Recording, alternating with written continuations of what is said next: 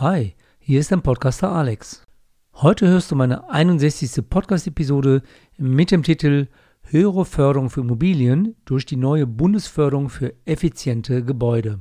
Zuerst hatte ich diese Episode anders genannt, nämlich mehr Geld bei Immobiliensparen durch die neue Bundesförderung. Dann hatte ich mir aber überlegt, dass dies unter Umständen nicht in jedem Fall zutrifft da die Baukosten zum Teil deutlich gestiegen sind und es in einigen Bereichen zu Lieferkettenverzögerungen kommt.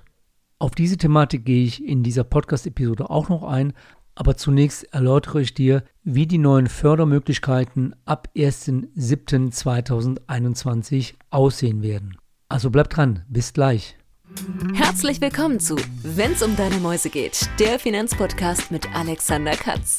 Wertvolles Insiderwissen und umsetzbare Tipps unabhängig und auf den Punkt gebracht. Mach mehr aus deinem Geld, nach deinen Wünschen. Schön, dass du am Start bist und los geht's. Ab 1.7.2021 gibt es für Neubau, Sanierung und Einzelmaßnahmen höhere Förderbeträge und Zuschüsse. Die neue Bundesförderung für effiziente Gebäude, abgekürzt BEG genannt, ersetzt die bisherige KfW-Förderung, also die Förderung der Kreditanstalt für Wiederaufbau. Hier gibt es ja immer bestimmte Nummerierungen für die einzelnen Programme und die Programme, die künftig wegfallen werden, das sind die Programme mit der Nummer 151, 152, 153 und 167. Dafür gibt es dann zwei neue Programme, die nennen sich dann 261 und 262.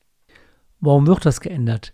Letztes Jahr, Anfang 2020, gab es ja schon mal eine Änderung oder Verbesserung der Fördermöglichkeiten. Dazu gab es seinerzeit von mir auch eine Podcast-Episode. Denn im Rahmen des Klimaschutzprogramms der Bundesregierung werden jetzt erneut weitere Anpassungen und Verbesserungen vorgenommen. Gleichzeitig sollen damit die Fördermaßnahmen auch vereinfacht werden. Das BEG möchte Energieeffizienz und die Nutzung von regenerativen Energiequellen im Hausbau stärker fördern als bisher. Zunächst die Frage, für welche Wohngebäude gilt diese neue Förderung? Diese gilt für Eigentumswohnungen, Einfamilienhäuser, Mehrfamilienhäuser oder Wohnheime. Und auch für alle Nichtwohngebäude, zum Beispiel Gewerbegebäude, kommunale Gebäude oder Krankenhäuser. Es gibt drei verschiedene Fördermaßnahmen. Erstens BEG Neubau, zweitens BEG Sanierung und drittens BEG Einzelmaßnahme. Punkt 1. Hier ist der Kauf oder ein eigenes Bauvorhaben gemeint, wahlweise als Kredit mit Tilgungszuschuss oder als direkte Zuschussvariante.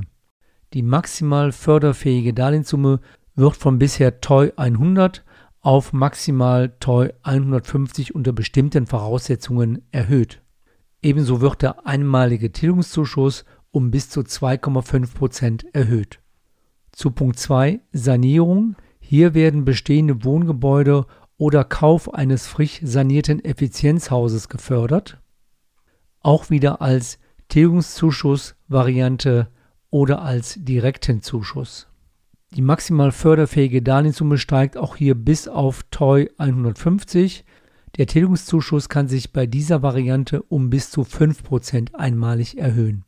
Und dann der dritte Punkt, Einzelmaßnahmen. Das bedeutet Sanierung von einzelnen energetischen Maßnahmen. Hier wird die maximal förderfähige Darlehenssumme von bisher 50.000 Euro auf 60.000 Euro erhöht.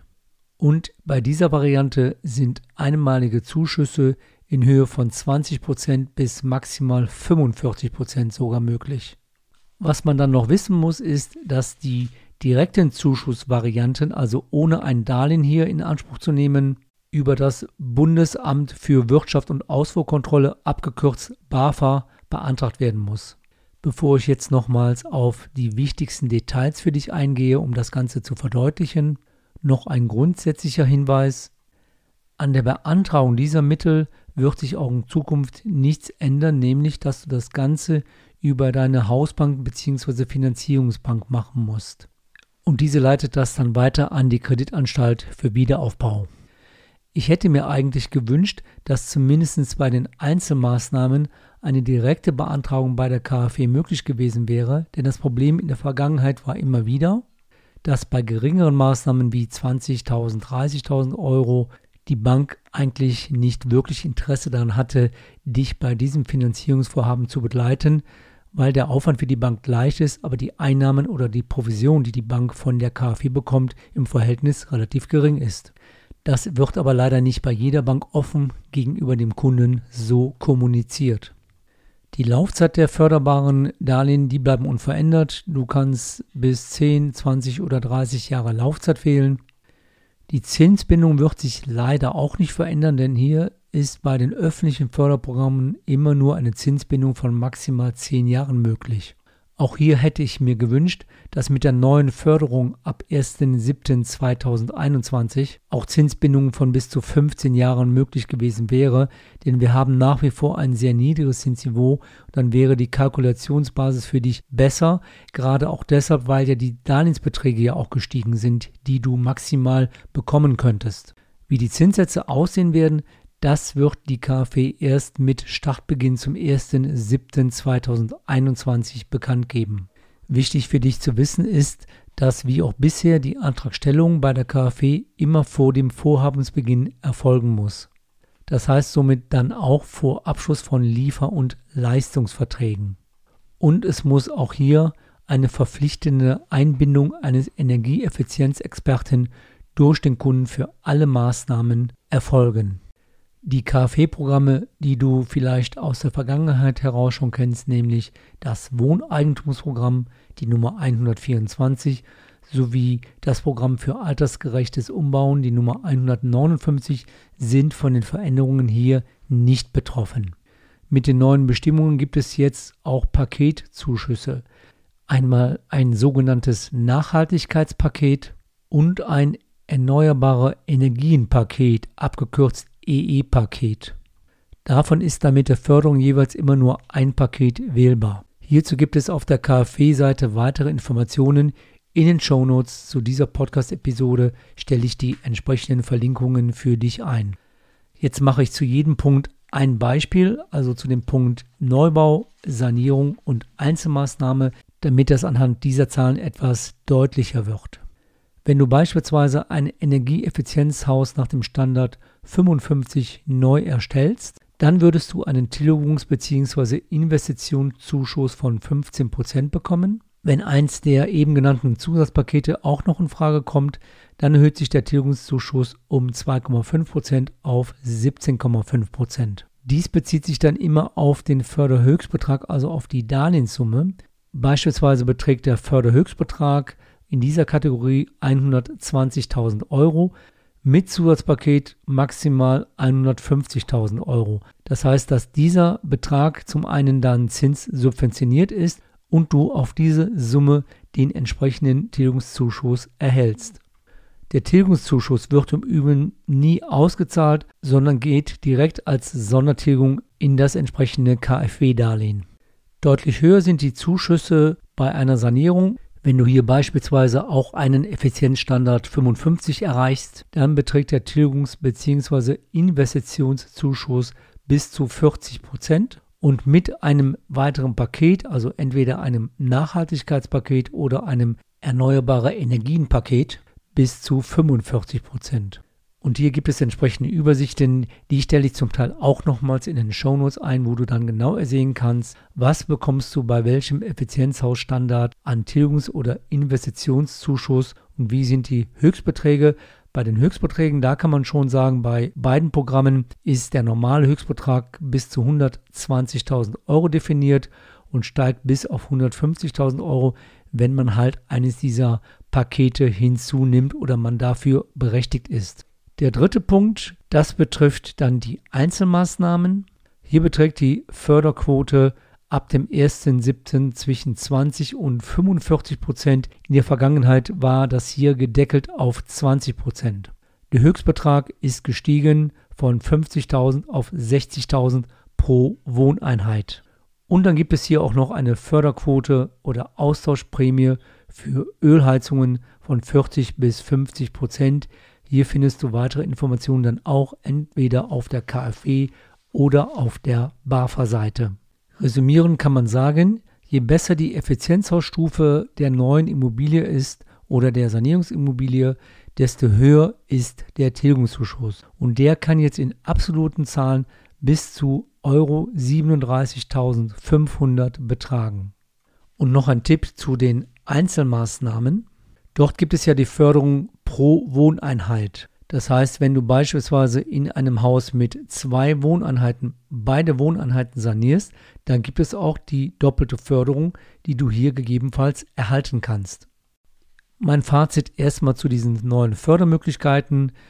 Es wird mehr gefördert als in der Vergangenheit. Das hat auch etwas mit dem Klimaschutzprogramm zu tun, dass man halt energetische Maßnahmen, effizienzsteigende Maßnahmen fördern möchte. Und das ist der nächste Schritt mit dem Beginn 1.7.2021. Was ich dir empfehlen würde, wenn du jetzt einen Neubau planst oder eine Sanierung planst der Immobilie, also Komplettumbau oder Einzelmaßnahmen, dann wäre tatsächlich zu überlegen, ob du dein Vorhaben aufschiebst und dies nicht vor dem 1.7.2021 beantragst. Das könnte dann Sinn machen, wenn du für die neuen Förderprogramme in Frage kommst.